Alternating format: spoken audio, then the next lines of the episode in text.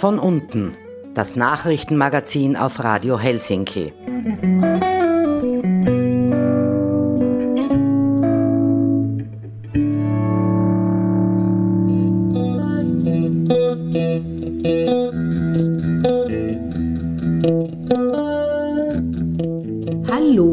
Ist wieder Zeit für Von unten, das kritische Nachrichtenmagazin auf Radio Helsinki 92,6.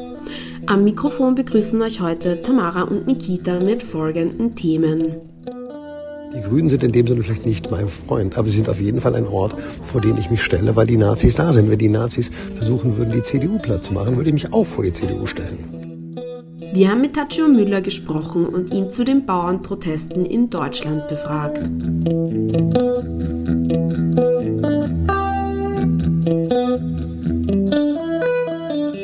Glaube, der Punkt müsste sein, dass es eben nicht nur um eine humanitäre Versorgung und einen Wiederaufbau gehen kann, sondern dass es darum gehen muss, das Recht auf Selbstbestimmung, das, dem, das der palästinensischen Bevölkerung ja ebenso zusteht wie der israelischen, dieses Recht endlich zu verwirklichen.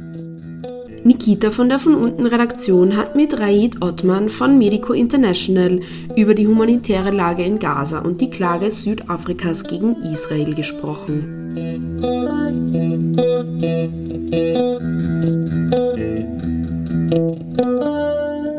Wir starten zunächst mit einigen Meldungen.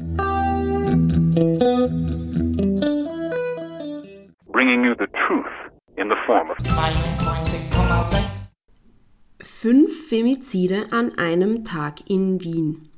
Innerhalb von 24 Stunden wurden so viele Frauen von Männern in Wien getötet wie im gesamten Jahr 2023. Am vergangenen Freitagmorgen wurden in Wien-Erdberg eine Mutter und ihre Tochter tot in ihrer Wohnung aufgefunden. Die Polizei geht von einem Doppelmord im familiären Umfeld aus. Drei Frauen wurden wenige Stunden später in einem Lokal in Wien-Brigittenau brutal ermordet. Im Jahr 2023 kam es österreichweit zu 26 Femiziden und zusätzlich zu 51 Mordversuchen bzw. Fällen schwerer Gewalt an Frauen. Gewalt an Frauen ist ein strukturelles und gesamtgesellschaftliches Problem.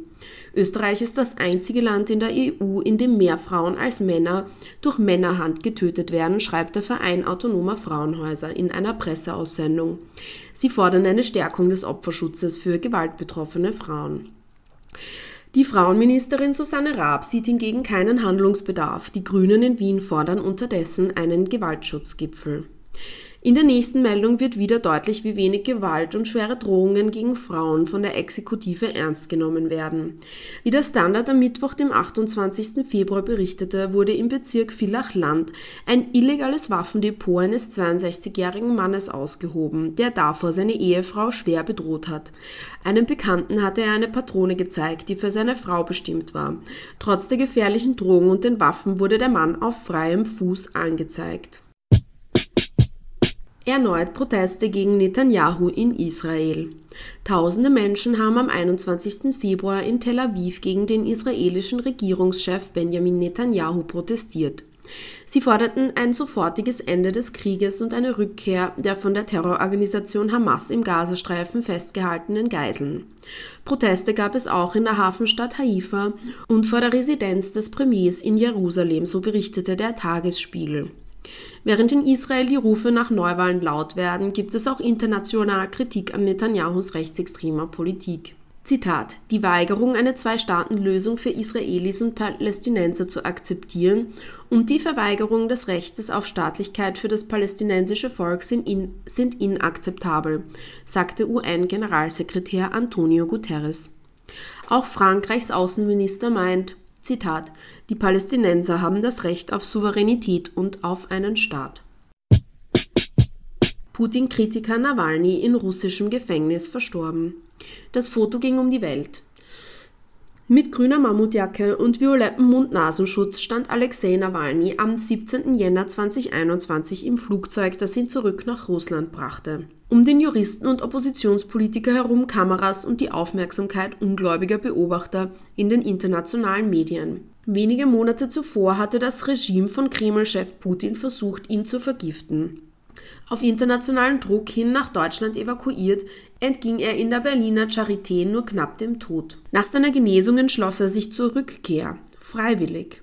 Letzte Woche erreichte uns mittags die Meldung, dass der schärfste Kritiker von Wladimir Putin tot ist, gestorben in einem russischen Gefängnis. Der 47-Jährige hat den ultimativen Preis für seine tiefsten Überzeugungen bezahlt. Denn eine Frage kehrt seit dem kalten Jännertag im Jahr 2021 immer wieder. Warum? Warum kehrte Nawalny zurück in jenes Land, das ihn ermorden wollte?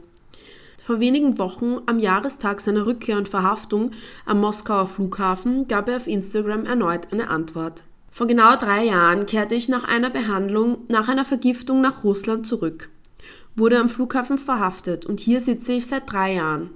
Und seit drei Jahren beantworte ich dieselbe Frage. Warum bist du zurückgekommen? Es gibt keine Geheimnisse oder Pläne, es ist wirklich so einfach. Ich habe mein Land und meinen Glauben. Und ich möchte weder das Land noch den Glauben aufgeben. Und ich kann weder das Erste noch das Zweite verraten. Wenn dein Glauben etwas wert ist, musst du bereit sein, für ihn zu stehen. Und wenn du nicht bereit bist, dann hast du keine Überzeugungen. Du denkst nur, dass sie existieren, aber das sind keine Glaubensrichtungen und Prinzipien, sondern dann nur so Gedanken im Kopf. Radio ist schon wichtig. Von unten das Nachrichtenmagazin bei. Wie heißt der? Radio Helsinki. Auf 92,6.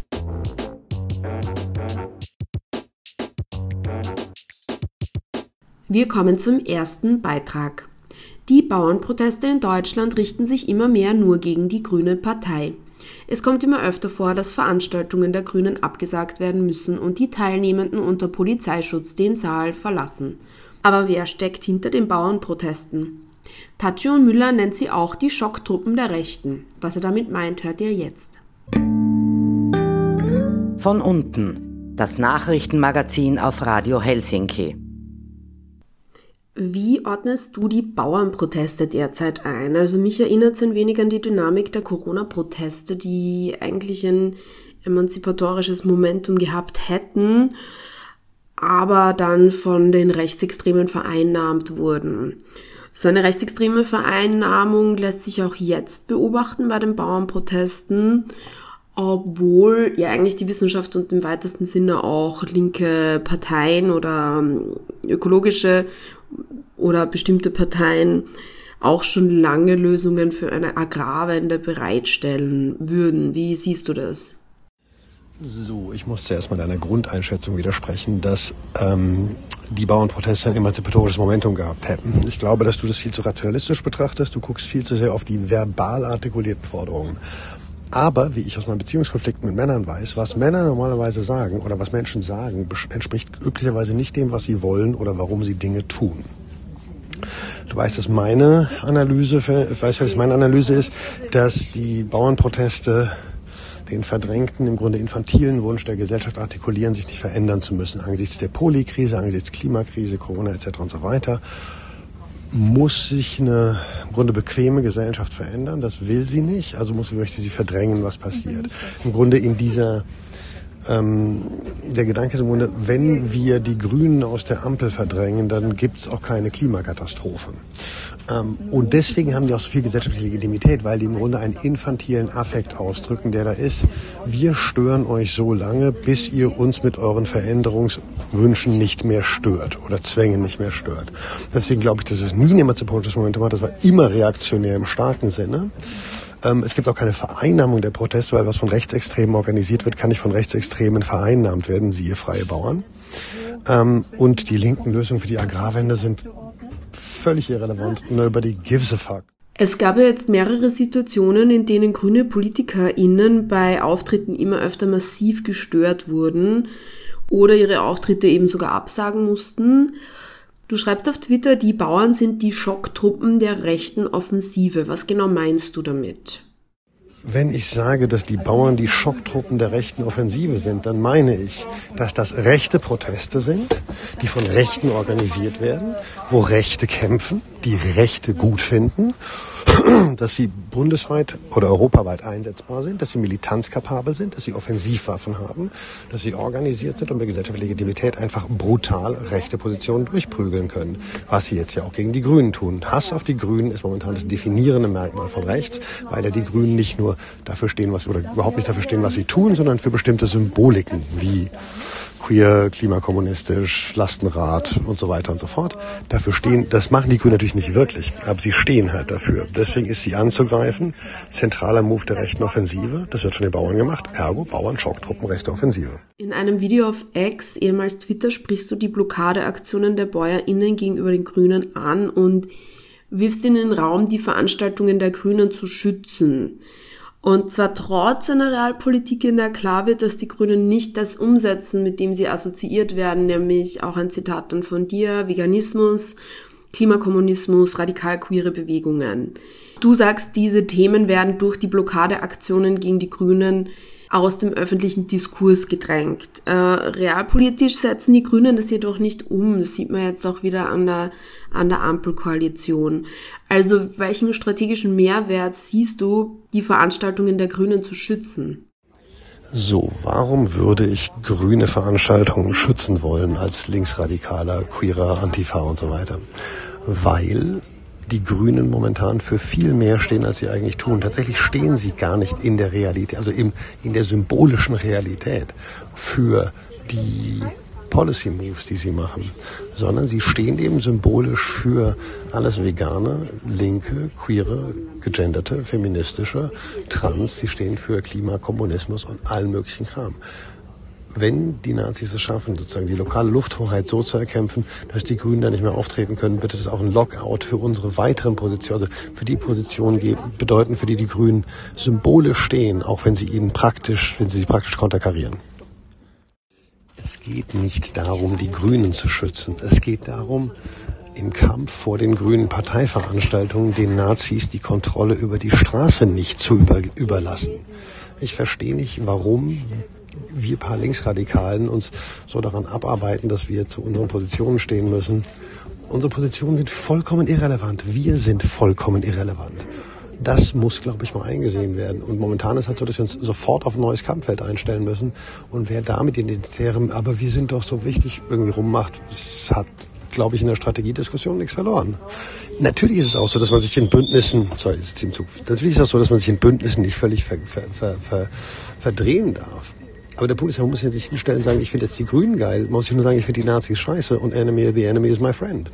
Die Grünen sind in dem Sinne vielleicht nicht mein Freund, aber sie sind auf jeden Fall ein Ort, vor den ich mich stelle, weil die Nazis da sind. Wenn die Nazis versuchen würden, die CDU platt zu machen, würde ich mich auch vor die CDU stellen.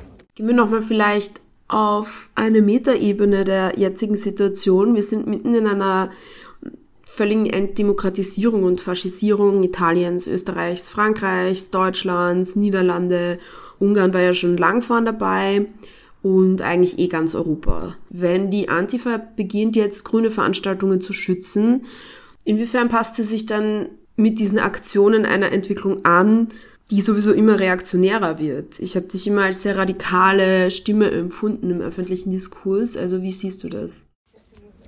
Zum letzten Punkt, eigenen Ansprüche absenkt. Also wenn man die eigenen Ansprüche so absenkt, dass man realistisch und strategisch intelligent agieren kann, dann bin ich da durchaus dafür. Denn wenn man einfach sagt, sozusagen so eine puristische Holier-than-Thou-Politik bringt uns ja auch nicht weiter. Ich will momentan dieses Jahr dazu beitragen, dass die AfD nicht in Deutschland in die Regierung kommt. In Österreich habt ihr natürlich das Problem, dass der Kickel die Regierung stellen wird. Müsst ihr euch vielleicht aufs anderes einstellen. Aber hier ist gerade so, dass es versuche, einerseits ein sozusagen Mitte-Links-Bündnis mitzubauen und aufrechtzuerhalten und darin sozusagen Situationen schaffen zu können, wo die radikale Linke mehr Wert hat und nicht einfach nur dasteht und sich von den Mitleuten an den Rand gedrängt fühlt. Wir müssen eine eigenständige Praxis in diesem Bündnis entwickeln. Die wird aber halt nicht die alte Praxis sein, sondern unter Umständen militant grüne Veranstaltungen verteidigen sein. I guess. Das war ein Beitrag zu den Bauernprotesten in Deutschland und eine Einschätzung von Tachio Müller dazu. Wir haben darüber gesprochen, wie er die Proteste sieht und wieso sich die Linke für einen Schutz von grünen Veranstaltungen einsetzen sollte. Ihr könnt den Beitrag jederzeit bei den Einzelbeiträgen von von unten auf der CBA nachhören. It's freedom. It's freedom for everybody or it's freedom for everybody or freedom for It's freedom for everybody or freedom for nobody. Radio Helsinki. Freies Radio auf 92,6. Wir kommen zum zweiten Beitrag. Nikita von der von unten Redaktion hat mit Reit Ottmann von Medico International gesprochen. Sie reden über die Krisen und humanitären Katastrophen, auf die sich die Arbeit von Medico derzeit konzentriert, welchen Stellenwert die Menschenrechte bei der Umsetzung der Arbeit haben und wie der Nahostkonflikt derzeit ihre Arbeit beeinflusst. Außerdem sprechen sie über die Klage am Internationalen Gerichtshof Südafrikas gegen Israel. Von unten. Wir sind mit euch auf der Straße. Medico International ist eine Hilfsorganisation. Auf welche Krisen und humanitären Katastrophen konzentriert sich deine Arbeit zurzeit oder die Arbeit von Medico International? Also meine Arbeit äh, konzentriert sich seit vielen Jahren, seit 2012 auf Israel-Palästina.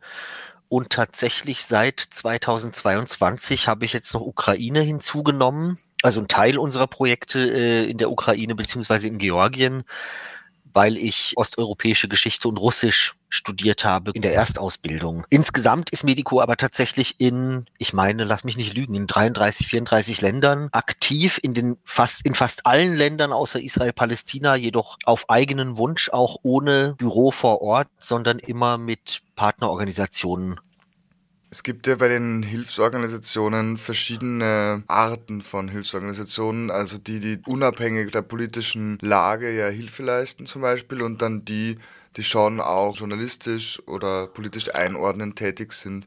Versteht sich Medico International da als neutrale, sofern das möglich ist, Hilfsorganisation oder gibt es da schon einen Bias oder eine Bewertung der Zustände?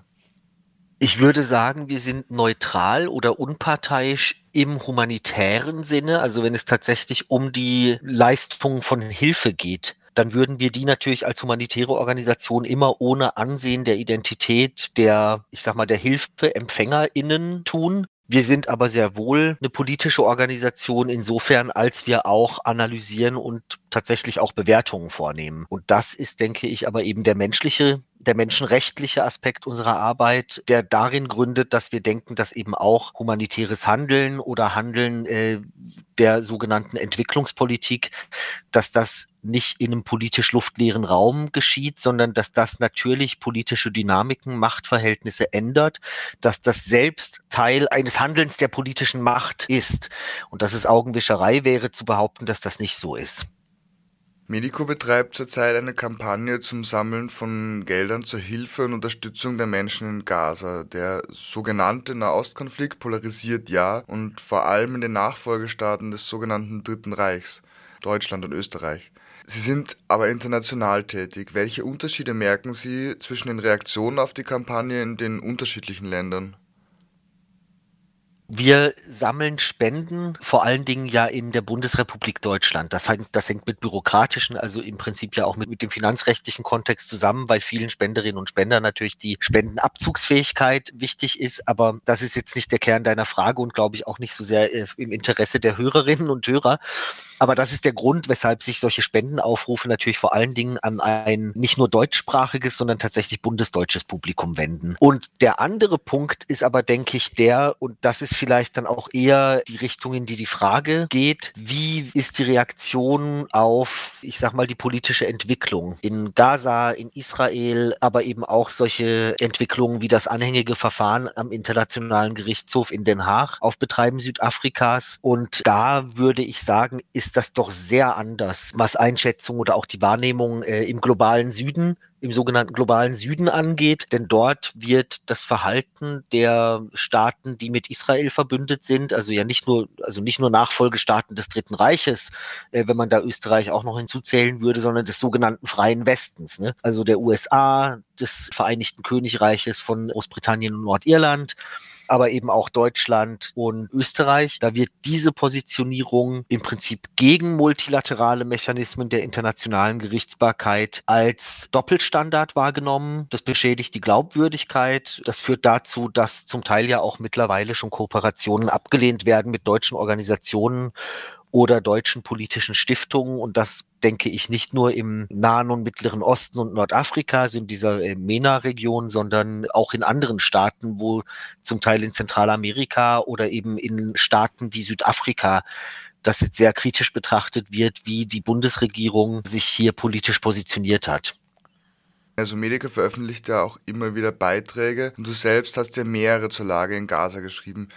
Kürzlich ging es da auch um das in Südafrika angestoßene und eben vorher auch angeschnittene Verfahren vor dem Internationalen Gerichtshof. Um was ging es da genau und was bedeutet das deiner Meinung nach?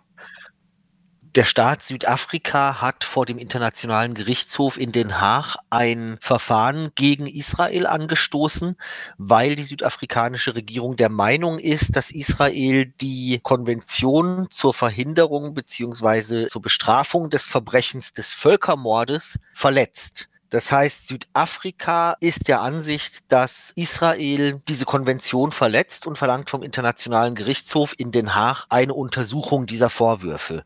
Dazu muss gesagt werden, äh, dass die Verbrechen der Hamas vom 7. Oktober und auch in den Tagen danach, dass die darin keinen Raum gefunden hätten. Und dazu muss man aber wissen, dass Verfahren vor dem Internationalen Gerichtshof grundsätzlich zwischen Staaten ausgetragen werden und die Hamas ist natürlich kein Staat oder nur ein quasi staatlicher Akteur und deshalb haben natürlich palästinensische Verbrechen in diesem Verfahren, in diesem besonderen Verfahren vor dem IGH keinen Raum. Das hat die Vorsitzende Richterin bei der äh, Verlesung der äh, vorläufigen Maßnahmen, die dann, wenn ich das richtig in Erinnerung habe, am 20. Januar verhängt wurden, nochmal gesondert gewürdigt. Also sie ging tatsächlich auch auf die Hamas und Verbrechen palästinensischer militanter Gruppierungen ein. Aber solche Verbrechen werden eben klassischerweise dann vom Internationalen Strafgerichtshof und nicht vom Internationalen Gerichtshof untersucht und verhandelt. Und auch da ist ja tatsächlich ein Verfahren anhängig oder eine Untersuchung anhängig, die sich sowohl gegen die israelischen Streitkräfte als auch gegen militante palästinensische Gruppierungen richtet. Unter anderem eben die Hamas, potenziell aber auch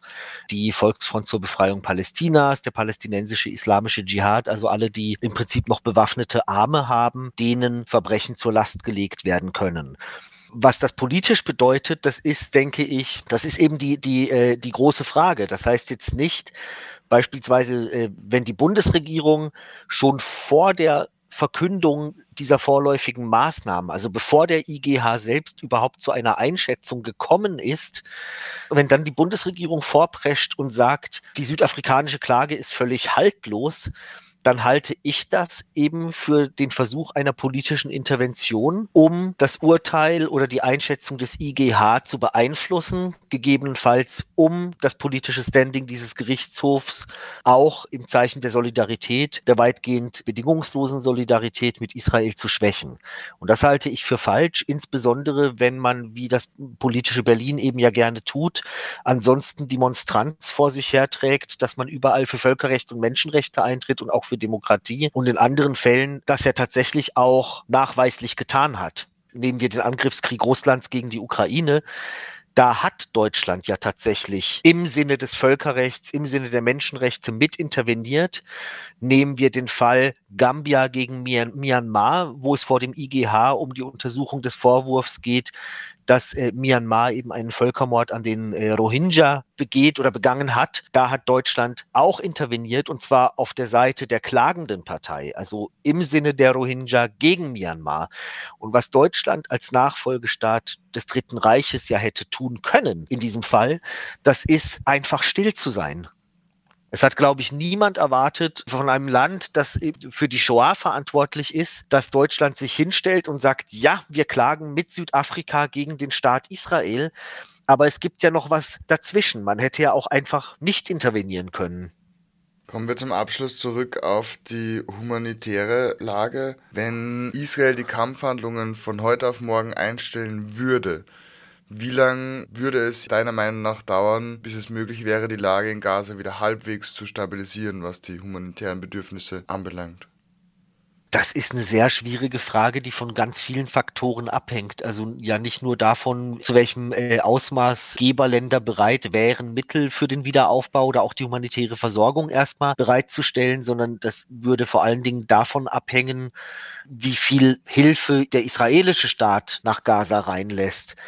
Ich glaube, der Punkt müsste sein, dass es eben nicht nur um eine humanitäre Versorgung und einen Wiederaufbau gehen kann, sondern dass es darum gehen muss, das Recht auf Selbstbestimmung, das, dem, das der palästinensischen Bevölkerung ja ebenso zusteht wie der israelischen, dieses Recht endlich zu verwirklichen.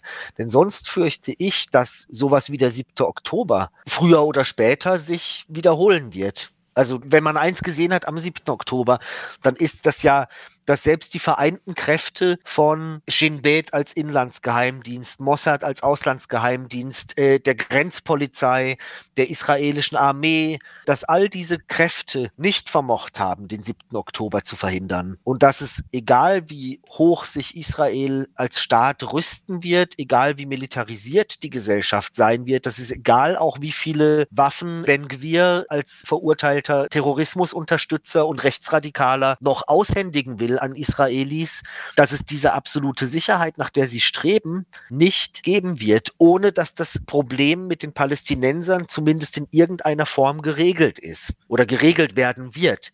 Also zum einen müsste die Hamas natürlich die Geiseln freilassen, das müsste ja Teil der, der Verhandlung sein. Und es müsste ein politischer Prozess einsetzen, der zur Verwirklichung des palästinensischen Rechts auf Selbstbestimmung führt. So, und wenn man nur den Gaza, also nur in Anführungszeichen, wenn man nur den Gazastreifen wieder aufbaut, aber ansonsten an der politischen Situation, auch an der Entrechtung der palästinensischen Bevölkerung nichts verändert, dann ist das ein Rezept für, das nächst, für die nächste Katastrophe, ich sag mal, in der unbestimmten Zukunft. Das war ein Ausschnitt aus einem über einstündigen Gespräch mit Riyad Ottmann von der humanitären Hilfsorganisation Medico International. Nikita von der Von unten Redaktion hat mit ihm über die humanitäre Lage in Gaza, die Klage von Südafrika gegen Israel und zukünftige Perspektiven gesprochen.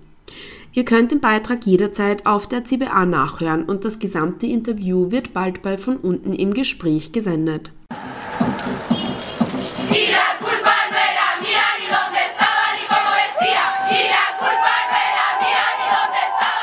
Radio Helsinki, dein antisexistisches und feministisches Radio.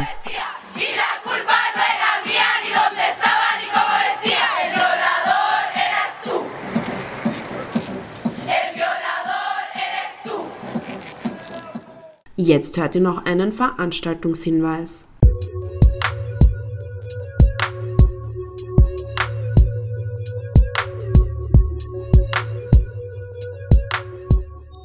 Gedichte gegen den Faschismus.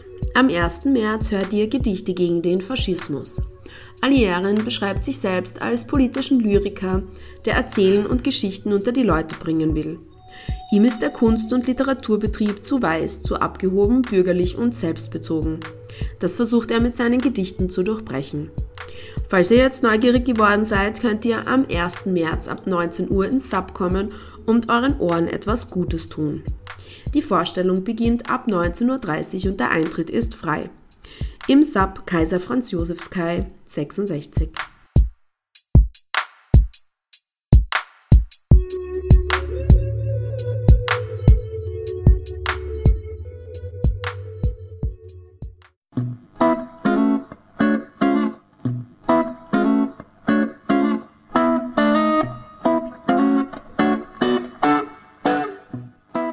Und damit sind wir am Ende der heutigen Sendung angelangt.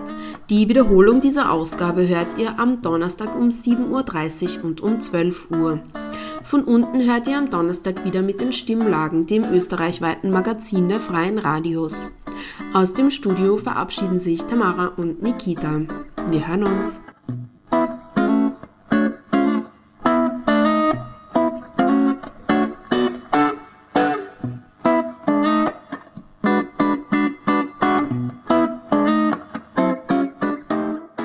Das war von unten, das Nachrichtenmagazin auf Radio Helsinki.